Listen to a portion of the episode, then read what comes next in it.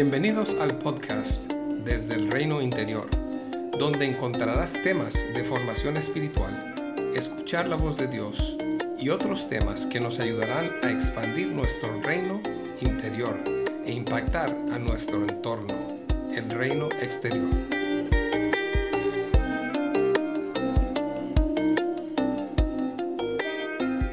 Nuestros conceptos e imágenes de Dios son formadas a través de la vida y de las experiencias personales que tenemos con Él. Hace varios años un grupo de jóvenes adultos se reunió en nuestra casa y conversamos de cómo se forman esas imágenes de Dios a nivel social y a nivel personal. No recuerdo toda la lista que hicimos juntos y lastimosamente no la guardé, pero algunas cosas que recuerdo fueron ideas y conceptos de Dios en nuestra propia familia de origen. Estos ideas y conceptos influencian nuestra percepción de Dios. Nuestra experiencia con nuestro padre y con nuestra madre como esas figuras de cuidado y de autoridad. Dependiendo de nuestras historias de vida, otros líderes de iglesia, figuras de autoridad como maestros, otros adultos con los que nos hemos relacionado y sus propias experiencias de Dios. Esposo, esposa, hermanos que nos han cuidado, entre otros, tienen influencia de cómo hemos percibido a Dios. Todas estas personas también pueden influir en esas nociones, pero también la cultura en donde nos hemos criado, las iglesias en las que hemos estado y sus distintos énfasis. Por supuesto, nuestras propias experiencias con Dios, la lectura, el estudio y la meditación de la Biblia como la palabra de Dios, diferentes grupos de estudio de la Biblia o grupos de iglesia en los que hemos participado. Posiblemente la lista continúa, pero por ahora la vamos a dejar ahí. Como estamos continuando una pequeña serie que tiene que ver con la sanidad interior, tal vez te preguntarás, ¿qué tiene que ver las imágenes de Dios con nuestra sanidad interna? Yo creo que es muy importante reflexionar y discernir las posibles imágenes de Dios que se han distorsionado, aún levemente, por las relaciones y el dolor que hemos experimentado. Es parte de nuestra sanidad interna y del crecimiento en intimidad con Dios que anhelamos y que también Él anhela poder revisar estas imágenes distorsionadas. Lo interesante de estas imágenes es que muchas veces no son algo consciente. Por ejemplo, podemos estar seguros de que Dios nos ama tal y como somos. Pero si hemos tenido uno de nuestros padres al cual era muy difícil complacer, o tuvimos una dinámica de familia donde tuvimos nosotros que portarnos muy bien para poder disminuir la ansiedad o los conflictos familiares, es muy posible que en tiempos donde no nos sentimos muy bien con nosotros mismos o hayamos fallado en algo, podamos sentir una lejanía de Dios, que no tiene que ver tanto con Dios, sino más bien de una forma inconsciente. Nos sentimos como que Dios no se relaciona con nosotros en momentos donde estamos luchando, donde hemos fallado o donde estamos dudando de Él. Si he tenido que ser una hija o un hijo muy complaciente, podría ser que en los momentos en los que yo estoy luchando, tiendo a hacer o a hacer algo para ganarme el amor de Dios. Me cuesta acercarme a Él cuando estoy mal emocionalmente o aún cuando he fallado o he pecado. Algunas personas han crecido en expresiones de iglesia que enfatizan mucho el temor o con familias que hablan de Dios con frases como recuerda que Dios te está mirando, cuidado con fallarle a Dios Y la verdad es que Dios nos mira, pero esa frase puede ser muy intimidante si la escuchamos muy frecuentemente. Y entonces en momentos donde nos encontramos tratando de hacer decisiones o de seguir a Jesús, tenemos mucho temor de equivocarnos. El temor se ha convertido en un motivador para hacer algo o para no hacerlo. Otros tal vez han sido lastimados por alguna autoridad espiritual. Y aún sabiendo que no es lo mismo, hay algo que se queda en nosotros que nos hace un poco menos confiados, no solamente de otros líderes religiosos, sino también de Dios.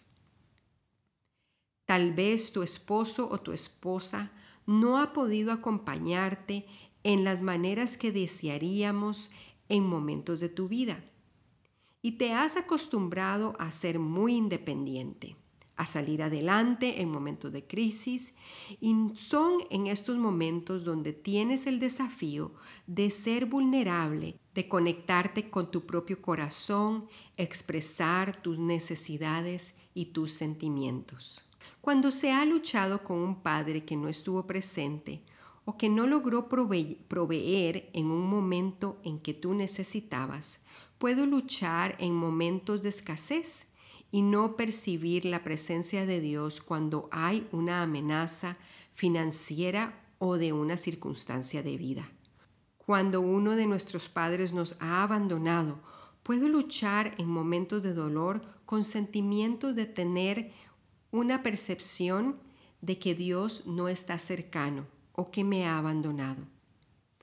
Hace varios años una pareja que vino a visitarnos nos dio un entrenamiento de un material de sanidad interior llamado SOSO.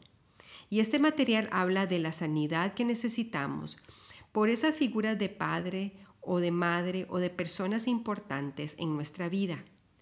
A veces las personas que acompañamos o aún nosotros mismos seremos invitados a sanar alguna relación con nuestro padre, con nuestra madre, esposo o amigo o amiga y será importante poner atención si hay algún bloqueo o alguna dificultad de relacionarse con Dios por determinado dolor que causó otra persona. Además de todas estas experiencias, creo que podemos estar de acuerdo que el amor tan exuberante de Dios es difícil de entender, de abrazar y a veces hasta de experimentarlo, pues ese amor incondicional no lo encontramos muy frecuentemente fuera de Dios. Por otro lado, el dolor que enfrentamos en nuestra historia de vida también hace que algunos se cuestionen quién es Dios o algunos aspectos, aspectos de Él. Ahora voy a hablar en términos muy generales de algunas de nuestras necesidades como seres humanos. Nuestro cuerpo necesita crecer en nuestra identidad de quienes somos. Necesita seguridad y protección.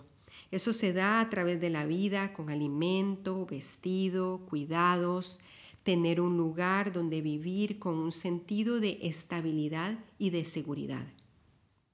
Nuestra alma necesita comunicación, necesita reconocer sentimientos y emociones. Necesitamos ese vocabulario de emociones y de sentimientos y también la validación de ellos. Nuestra alma necesita aceptación y compañía, afirmación y ánimo. Nuestro espíritu necesita consolación ser cultivado con cosas que nos den vida, ser cuidado y alimentado. Nuestro espíritu necesita formación. Ser fortalecido en momentos de desafío para que se haga más fuerte. Simplemente viendo esta pequeña lista, yo creo que casi ninguno de nosotros ha recibido todas estas cosas que mencioné anteriormente. Yo por lo menos no puedo decir que he recibido todas. ¿Qué cosas te han faltado a ti? Voy a comentarles un poco de la influencia de las relaciones más cercanas sobre la construcción de esas imágenes de Dios y nuestra experiencia con Dios, Dios Padre, Dios Hijo y su Espíritu Santo. Quiero hablar de ciertas necesidades que proveen un padre y una madre, pero quiero que las escuches no como un parámetro rígido.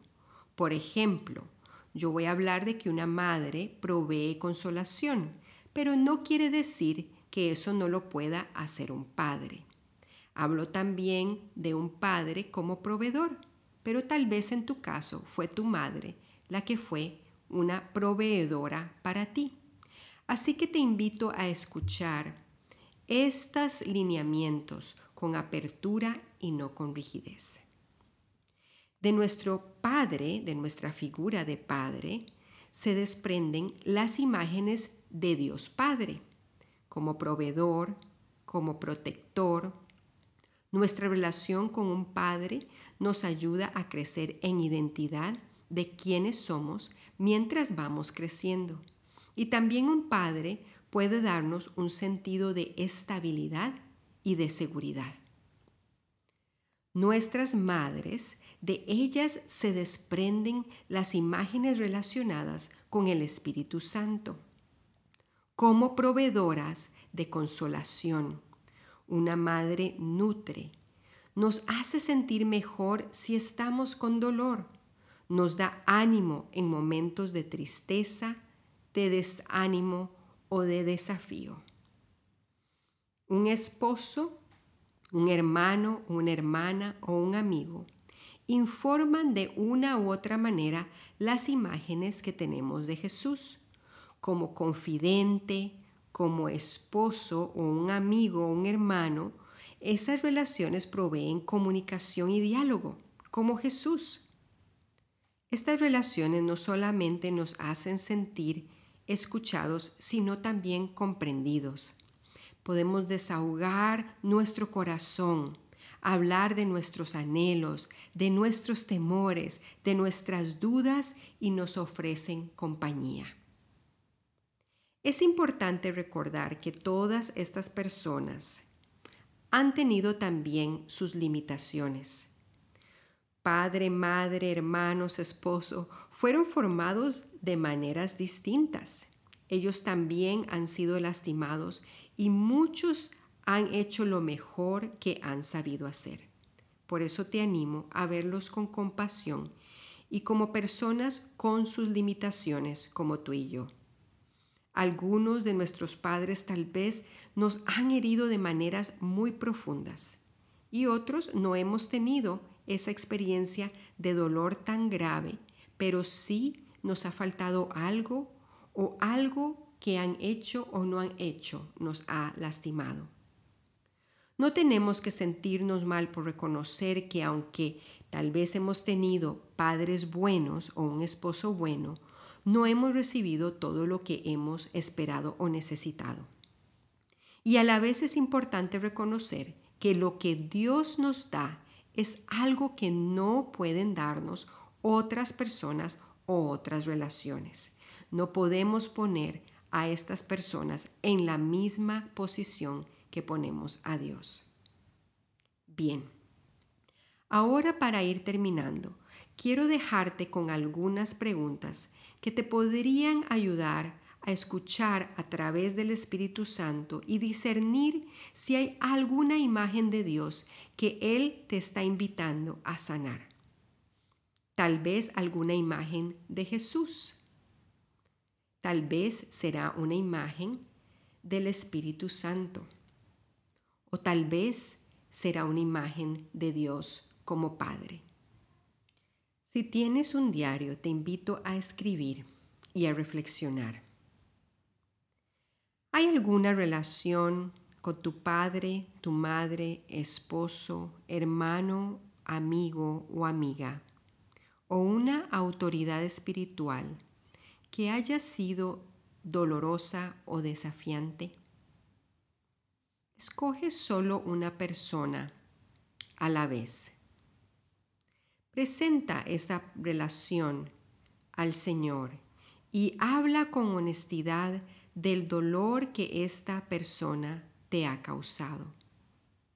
O tal vez fue algo que hubieras deseado que esta persona te diera a ti, pero que no lo ha podido hacer.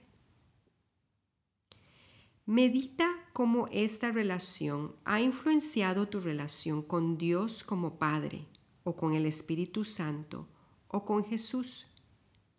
Toma un tiempo de silencio y espera a ver si tienes un discernimiento de la conexión entre esta relación con cómo percibes y te relacionas con Dios. ¿En qué momentos o con qué temas en mi vida me cuesta relacionarme con Dios? ¿Con alguna de las personas de la Trinidad específicamente?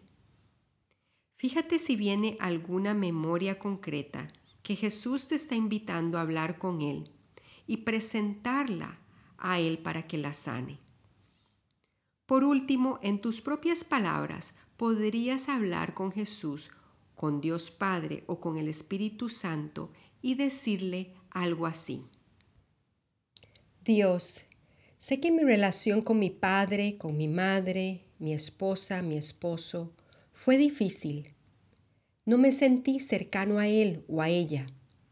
Y ahora yo lucho en determinados momentos con sentirme cercana a ti.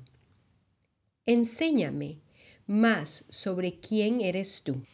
Yo perdono a mi padre o a mi madre o a mi esposo o a mi hermano por...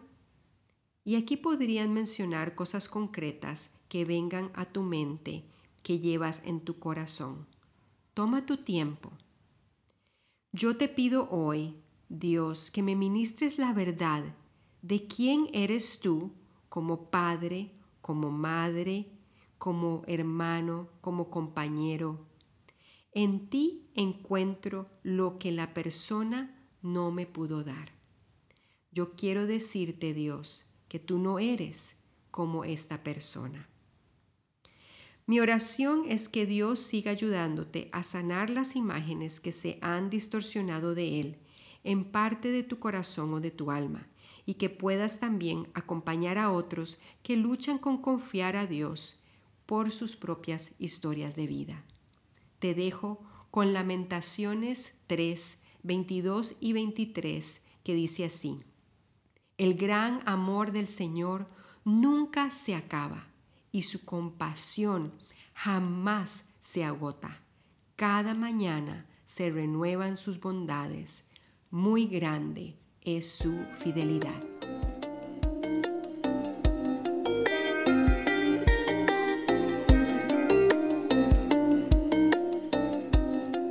Gracias por acompañarnos hoy.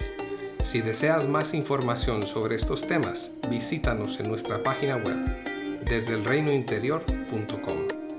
Puedes encontrar este link en la descripción del podcast. Que Jesús siga expandiendo tu reino interior para un mayor impacto en el reino exterior.